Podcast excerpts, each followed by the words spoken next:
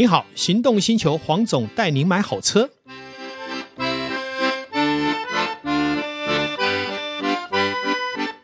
黄总带你买好车，很高兴又再一次来到线上，一起跟导叔来谈我们看到的幸福事。Hello，各位听众朋友，大家好，我是导叔导根座。哎，黄总啊。上一集我们基隆美食还没吃完呢，我们光一个市场都还没介绍，光个仁爱市场都还没讲完呢。呃，仁爱市场讲的差不多，后来我有导到什么呢？好像我讲到我们生鱼片的事情，对不对？对。好，仁爱市场当然也有生鱼片，但是原则上仁爱市场的生鱼片的价格呢，并不是一个呃最优先考量的。嗯。如果外地人或是你想要带一点生鱼片走，那我观察到的是另外。一边的成功市场，它的生鱼片跟价格是最有竞争力啊。虾米还有另外有隐藏版的，其实它也是离庙口是在另外一桥之隔了哈，不远哈。那么当然就是开车很方便，因为旁边有一个停车场哈。那你只要 Google 成功市场啊，但是我又同样的状况。嗯，你们不要来太多人。我讲完，你们拼命来，我们以后买不到生鱼片了。没有这个，我要先保留。是为什么呢？嗯，因为黄总还没带我去吃过，所以我还没鉴定过。是 是是，这边的生鱼片呢，有一两家店家，当然你要眼尖一点哈，我不方便说是哪一家，我们不做广告哈。但是呢，它原则上也是这样啊，你就每家个店家都一样。如果他感觉你是当地人，他会给多一点呢。你是观光客都会少一点啊，甚至于，比方说，我现在买三百块钱，对不对？嗯。然后他切一切，诶，看到你比较熟，他就多切个两片给你，哈，这个都会有了哈。然后人嘛，人都有感情的动物嘛，对不对？哈，当然也会比较喜欢熟悉的人哈。那这边的生鱼片是一定够新鲜，那你买个两百、三百、四百都不等都可以哈，外带或是直接在那边吃。那这个店家自己本身也有餐厅，嗯，好，你也可以。代客料理，哎，对对，海鲜啊、热炒啊，这些都可以。当然，你要说这一家的这个成功市场这边的呃海鲜料理有多好吃，我是不以为然呐、啊，我是觉得还可以啦。但是你要吃到便宜新鲜，哎，那这里就是一个很好的选择。比起我们有时候说啊，去庙口附近的海鲜摊，有时候被敲诈，你也知道嘛，嗯、你也听过嘛，哈、嗯。那我觉得都是问好价钱，但在成功市场也不用问价钱了，因为他们这边的店家我。目前为止还没有听过说有好刻意去抬价的哈，我觉得这个还维持还蛮相对还算公道，相对淳朴的一个呃生意往来啦。好，那这也是一个如果来到基隆，除了庙口，除了仁爱市场，呃，还有一个新的选择。我想，呃，那成功市场是一个可以考虑的。所以就是说，成功市场所吃的海鲜基本上就吃原味，是吃新鲜，是嗯，然后价格又公道合理。没错。另外一个很重要的。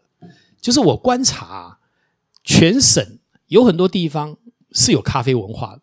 双北本来就有，一直都有啊，像台南也有啊，对不对？啊、高雄也有，有啊。可是我认为，如果就我的观察，密度最高的是基隆。哦，为什么？我们先不谈，好，我们先不谈说基隆在主要道路旁边两侧，甚至于在庙庙口附近有很多咖啡厅。好，我们先不谈这一点，我们光在。仁爱市场的楼上，目前年轻人跟原来传统啊卖给一些老年人的咖啡店，那现在有提供手冲的咖啡厅，就是小的咖啡厅，就大概有十家。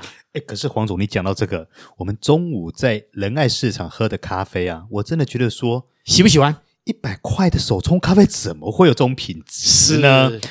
是你真的会觉得说，仁爱市场这里面真的是一个卧虎藏龙的地方啊！我要提的就是卧虎藏龙，嗯、它并不是让你觉得说就是一个菜市场嘛，呃，只是有冷气，然后夏天可以躲到这边来，不要去吃外面流汗。啊、哦，不是不是，哎，它里面店家除了小吃之外，咖啡也是一个很重要的。而且我必须要讲，我今天中午点的是一杯呃日晒的哥伦比亚，是好重点。我点的是水洗的。尼加拉瓜，重点来了！我真的觉得我点的那杯哥伦比亚，你在外面两百多块，你还喝不到这样的手冲品质。是的，但是在现场，在仁爱市场的现场，他只卖你一百三十块钱。像我那一杯是一百块钱，对，你它主力还是它主力还是在一百块。那一百三是因为这个豆是特别的，高一点点。不过其他的几种日晒水洗都可以维持在一百块左右。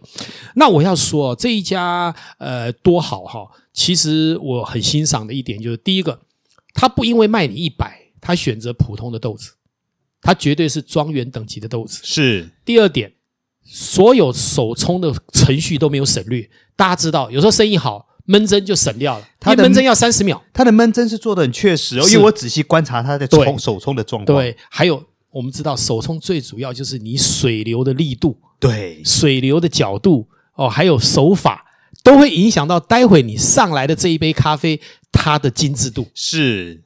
那我们刚刚闻到的香味、香气，再加上入口的前中后味，苦中带甘，在后面的果酸，还有花香，全部到位。是，而且我觉得是整个平衡度相当的好。我我我刚刚在帮岛兄拍照的时候，我就感受到他那个幸福的感觉。哦，非常幸福，因为我因为我真的有有惊吓到，就是一百块一百出头的价钱，怎么可以喝到这样的咖啡？是太难得了。这个在都会真的要到两百去，喝不到，喝不到，在都会两百，有时候你不见得喝得到。还有另外一件事情很重要的，就是我一直强调，就是我做的是服务业，嗯，而且我做的是高价位的产品。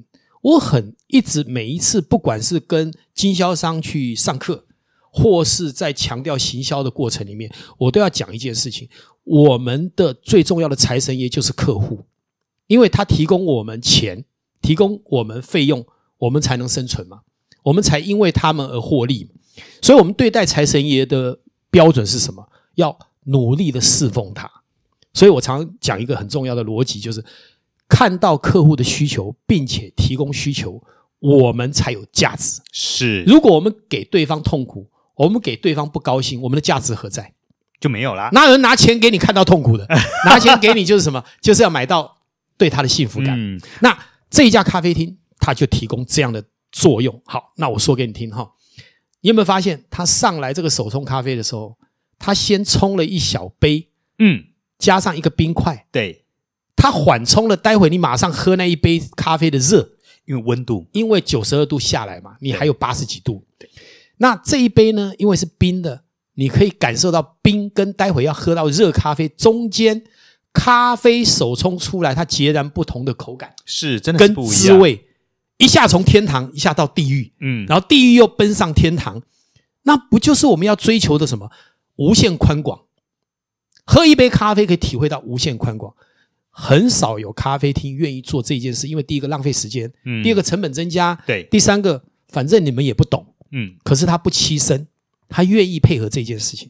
然后这个手冲咖啡的女生又是年轻人，嗯，你有没有发现她一件事情？她懂我们两个，因为你叫了哥伦比亚，我叫了尼加拉瓜，我们是不是都互相想要吃对方，看看他的口感跟我的口感有哪里不一样？结果他帮我们各准备一小杯，对，就你可以喝到我的，我可以喝到你的，让你去试喝对方的。是，所以我们刚刚是不是两杯都来试？对，好，这一个时候我们喝到的不是一杯咖啡，我们喝到的是一个有浓厚精致行销以及体会到客人利益的台湾优质的店家。是这样的店家，我们可不可以好好的诉说他？是我们不是自入，我们是真的很感动。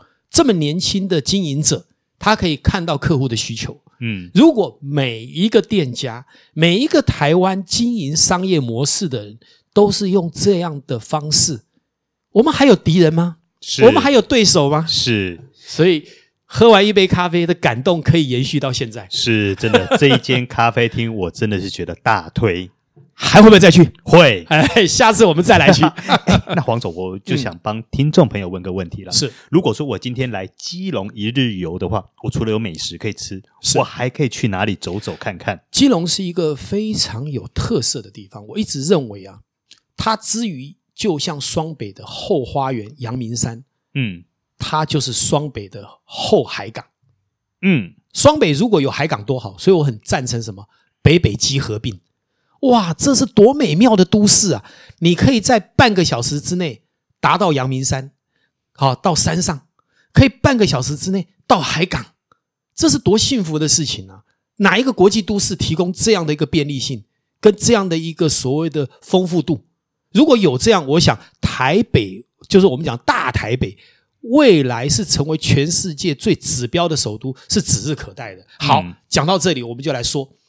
要让大家愿意投这一票，我必须来说说基隆到底好在哪里。对，你必须讲清楚基隆到底好玩在哪里啊？从双北到基隆最远的距离不会超过五十分钟，对，最快的距离从这个戏子过来十几分钟，嗯，对。那基隆算远吗？不算远吧，在都会塞个车都不止这个时间。好，那基隆既然不远，就值得你去一访再访。那我们先来看，基隆本身就有一个很好的天然良港，叫基隆港。基隆市区本身的主要道路有一个叫田寮河的，它是贯穿整个仁爱信义区，它是台湾第一个人工运河。当年可能很多委托行的海港的东西，透过这个人工运河来运输嘛。啊，是是，是，它从信义区的尾巴。第一个入口横向的部分就有一个桥梁，叫做蜀，依次就是触谷后头龙爪背油高归高低，哦，等于就是十二生肖生肖刚好贯穿信义到仁爱区田寮河这整条的长度，它的每一个横向哦，所以早期的委托行也都沿着这一条河两边而立，就对了。是的，所以一般人来到所谓的庙口，请你到东岸码头停车场停完车。可以从东岸停车场的头开始就是猪，嗯，然后往后一直推到蜀这一段的田寮河可以走走看，因为两旁是林荫大道，然后还有很多的候鸟跟这个所谓的呃白色的那些捕食的鸟，嗯，可以看到是一些自然生态。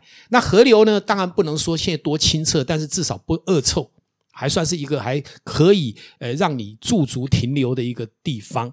那这两侧就是我刚刚讲的。旁边延伸都有很多店家，包括特色咖啡厅，嗯，包括也有书局，好，都可以让你慢慢的悠闲的去品味这个海港都市。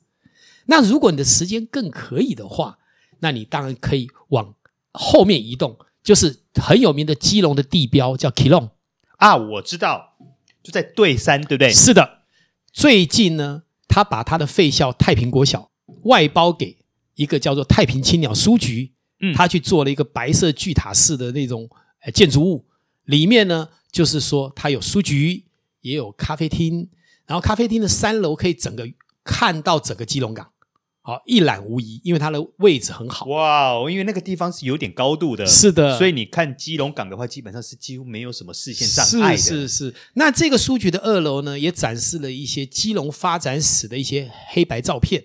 跟它的历史经验，还有一些介绍基隆的很多的丛书，可以在那边翻阅，让你在那边度过悠闲的午后时光。哦，那是那在那边的话，我除了咖啡之外，我需要去购买门票或等等之类的。哦，他没有这个收费。然后它的下方呢，其实我觉得啦，在我的二十年的观察，就是未来的二十年，它很可能会发展出另外一个基隆的九份，因为它本身就像九份一样是三层，可以往下眺望海港，对，跟这个海景嘛。那这个条件跟那个比，它输丝毫不输它。第一个，你可以坐台铁到基隆站，比九份的交通方便太多了。嗯。第二个，它旁边有夜市，好，有各种发展。我觉得它所有具足的条件都是九份的十倍以上的强度。嗯。所以未来的九份。不排除也被这边取代啊，这是有可能的哦。这边山下的这些老住户的老人家，或许他的二代就会上来经营什么咖啡厅啊，嗯，有特色的商品的展示啦。那只要把这一个部分呢处理好的话，我不认为它不会成为下一个类似九份这么人潮聚集的地方。哇，那基本上听起来就感觉好文青，好怀旧。是，当你走过了青鸟书局以后呢，其实它的下方还有好几家，我们以前讲 hoa 山。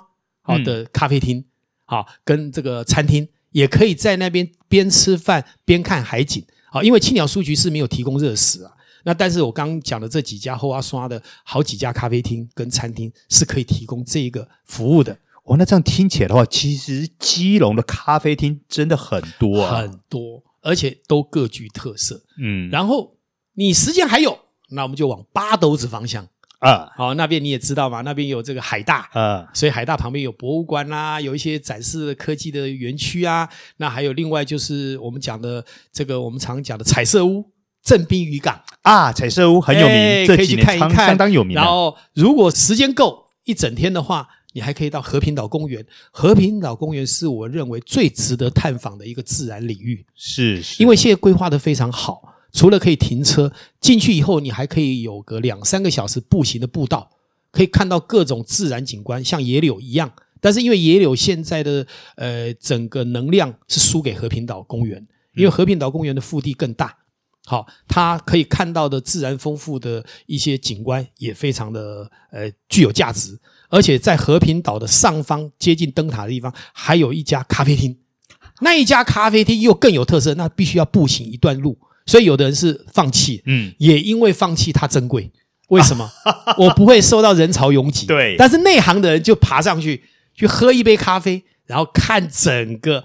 还看远眺这个九份啦、啊、瑞芳啦、啊，哈，这些区域是一个来到基隆不可不去的神圣的场域。我真的觉得这样听下来啊，基隆有咖啡相伴，然后有怀旧文物相伴，感觉好浪漫呐、啊。岛兄，想不想在基隆自产？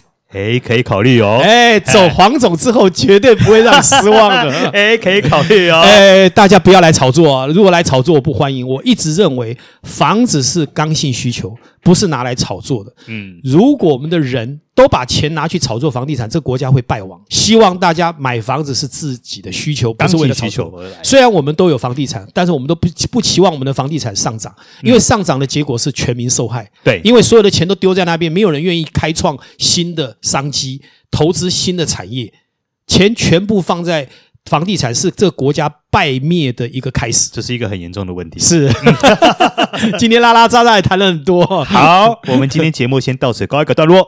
感谢线上的所有的听众，好，谢谢大家，拜拜，拜拜。